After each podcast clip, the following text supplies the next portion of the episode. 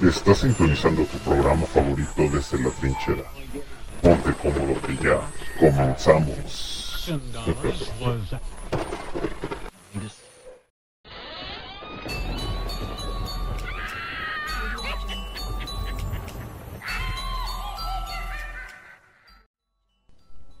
La leyenda de los fantasmas del Teatro de la Paz.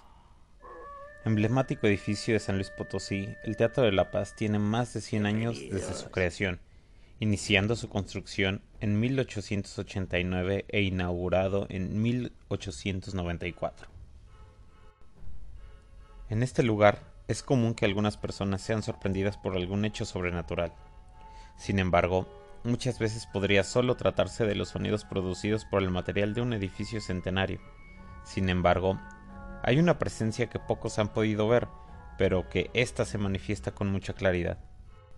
Al parecer el espíritu de una niña pequeña con un vestido blanco ronda en los rincones menos accesibles del Teatro de la Paz, por lo general apareciéndose en la parte alta o trasera del teatro, escondida muchas veces tras bambalinas o jugueteando en el camerino. Muchos de los trabajadores la han sentido o incluso visto. Otros simplemente no han tenido la oportunidad pero aquellos que han atestiguado su presencia coinciden que aquella aparición no parece mostrar señales de maldad, por lo que es difícil saber que se trata de una aparición hasta que se entiende que en ese lugar no ha entrado una niña. Incluso algunos artistas han logrado verla, la cual igualmente confunden con una niña normal, que bien pudiera ser la hija de algún empleado. En algunas otras ocasiones se han visto huellas pequeñas dejadas en el suelo después de trapear, aun cuando sus trabajadores aseguran que nadie más entra al Teatro de la Paz, cuando éste está siendo limpiado. Sin embargo, esta no es la única presencia del Teatro de la Paz. Hay quienes aseguran haber visto figuras pasearse en el foro del teatro, caminando con una completa naturalidad en completa obscuridad. Sombras que bailan, sombras que parecen interpretar un papel de teatro, se manifiestan en cuestión de segundos y desaparecen. También se advierte el haber escuchado cómo a veces se reclinan los, en los asientos, sobre todo en la parte de en medio y en el segundo piso. Las manifestaciones más sorprendentes es, es cuando se escucha el piano tocar, aun cuando ni siquiera el piano está habilitado. En el foso del Teatro de la Paz y en donde está la cámara de agua para la acústica, se puede sentir un ambiente muy pesado. Aquí es donde se dice es más seguro poder tener una experiencia paranormal desagradable. Algunas personas sensibles se sienten incómodas al acceder a este lugar. Algunos creen que estos espíritus no son del Teatro de la Paz y que en realidad han estado desde antes e incluso migran de otros edificios, quizá para divertirse un rato en, en, un lugar tan hermoso y emblemático como lo es el Teatro de la Paz. El Jergas el jergas es un espíritu que suele hacer sus apariciones con mayor frecuencia en las minas potosinas.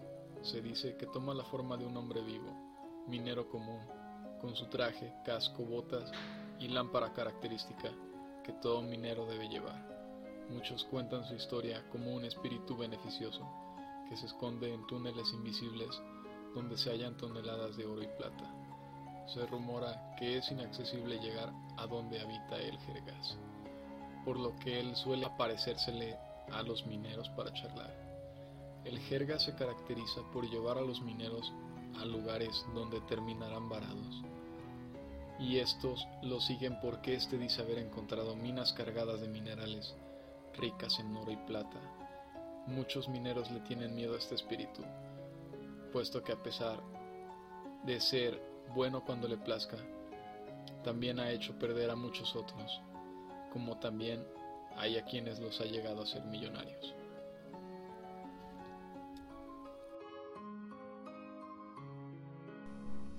La leyenda de los niños emparedados es solo una de las muchas que se cuentan sobre personas que son dejadas entre las paredes de casas y edificios, pues se dice que al realizar dicho acto las edificaciones tendrán mayor durabilidad y resistencia.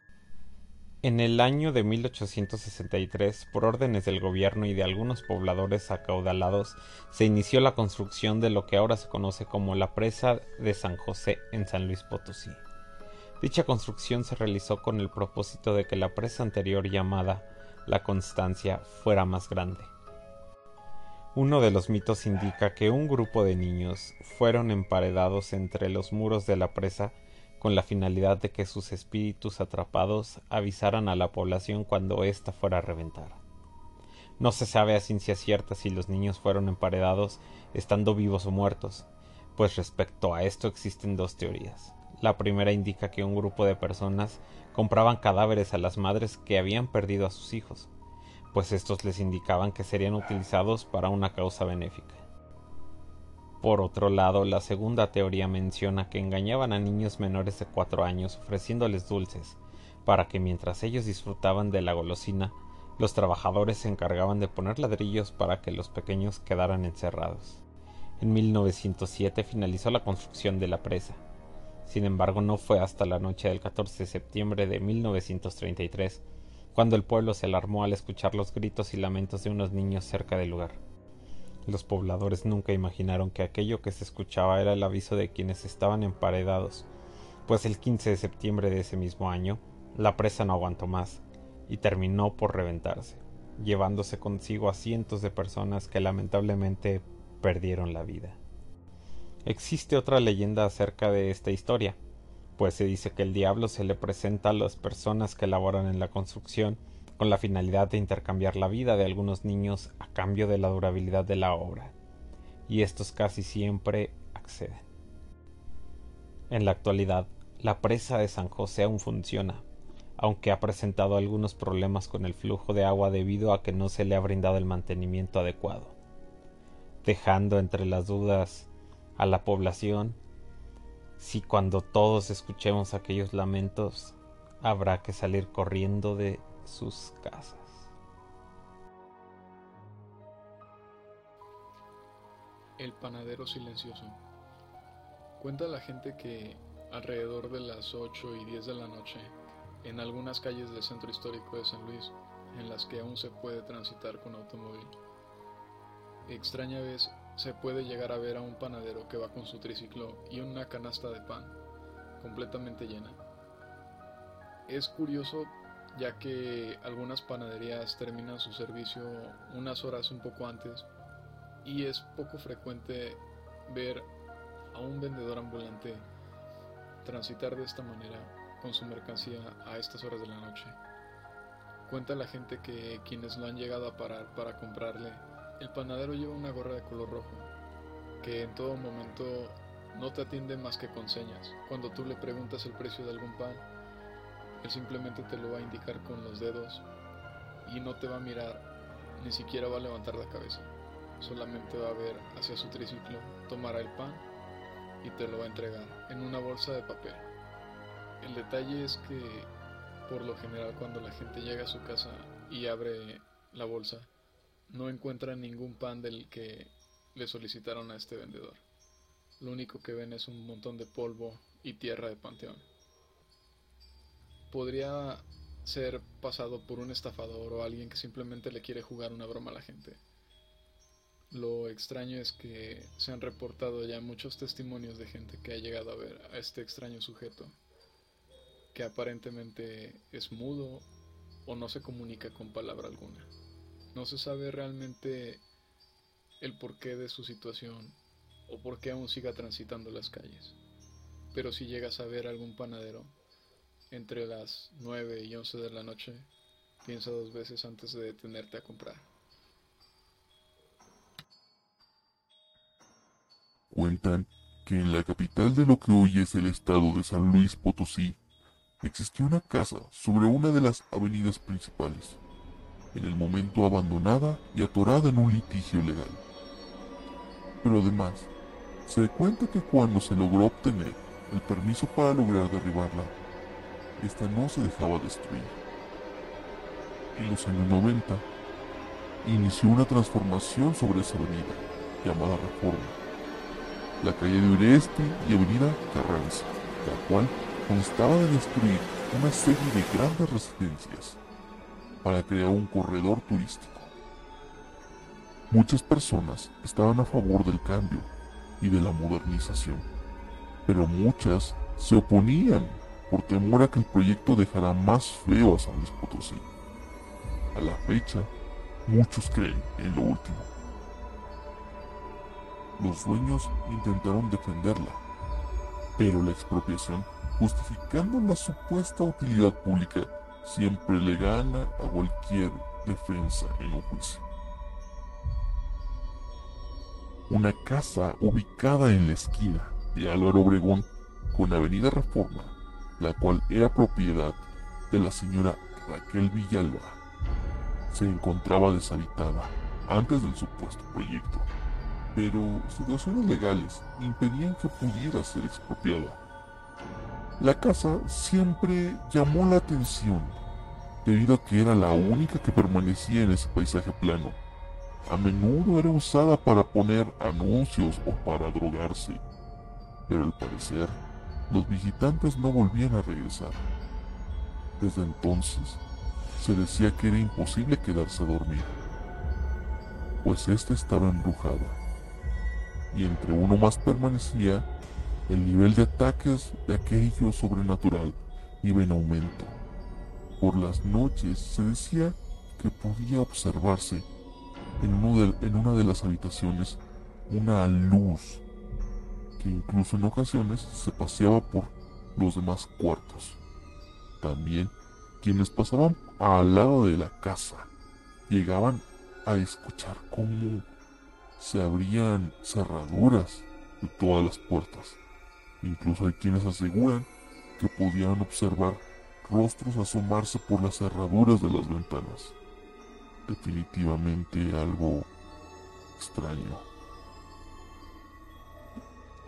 Incluso se llegó a decir que las personas que lograran dormir una noche ahí recibirían un premio por parte de su dueño. Por supuesto, todo eran rumores, pero estos le daban mucha fama a la casa. Dicen que el tiempo no perdona, y para las casas es lo mismo. Llegó el día en que aparecieron máquinas al lado de esta, listas para destruirla, y se esperaba que de un día para otro la acabaran por derribar. Pero los días pasaban y no ocurría nada. Muchas personas señalaban que igual aún existía una laguna legal, pero otros afirmaban que de fuentes cercanas que la casa no se dejaba derribar. Al parecer, las máquinas una vez querían iniciar su trabajo, no funcionaban y se mandaban a traer otras las cuales hacían lo mismo.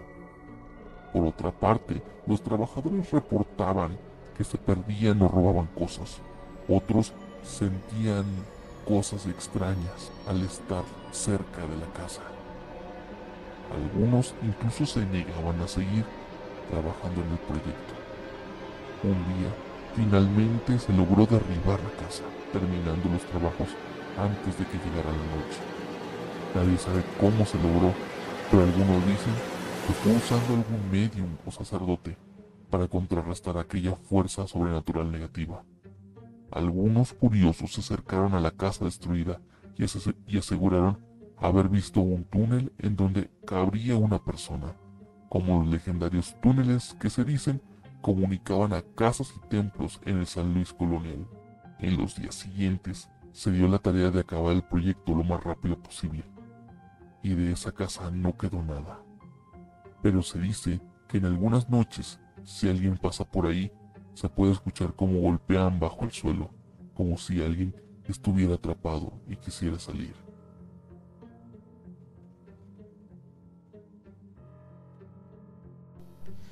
Si te gustó, compártenos. Síguenos en nuestras redes sociales, comparte nuestros videos, suscríbete, síguenos en Spotify. Y muchísimas gracias por seguirnos. De verdad es muy, muy, muy gratificante ver que desde otros países nos escuchen. Jamás pensamos que este proyecto avanzaría tanto y eso es gracias a ti. De todo corazón, espero que hayas pasado un excelente Día de Muertos.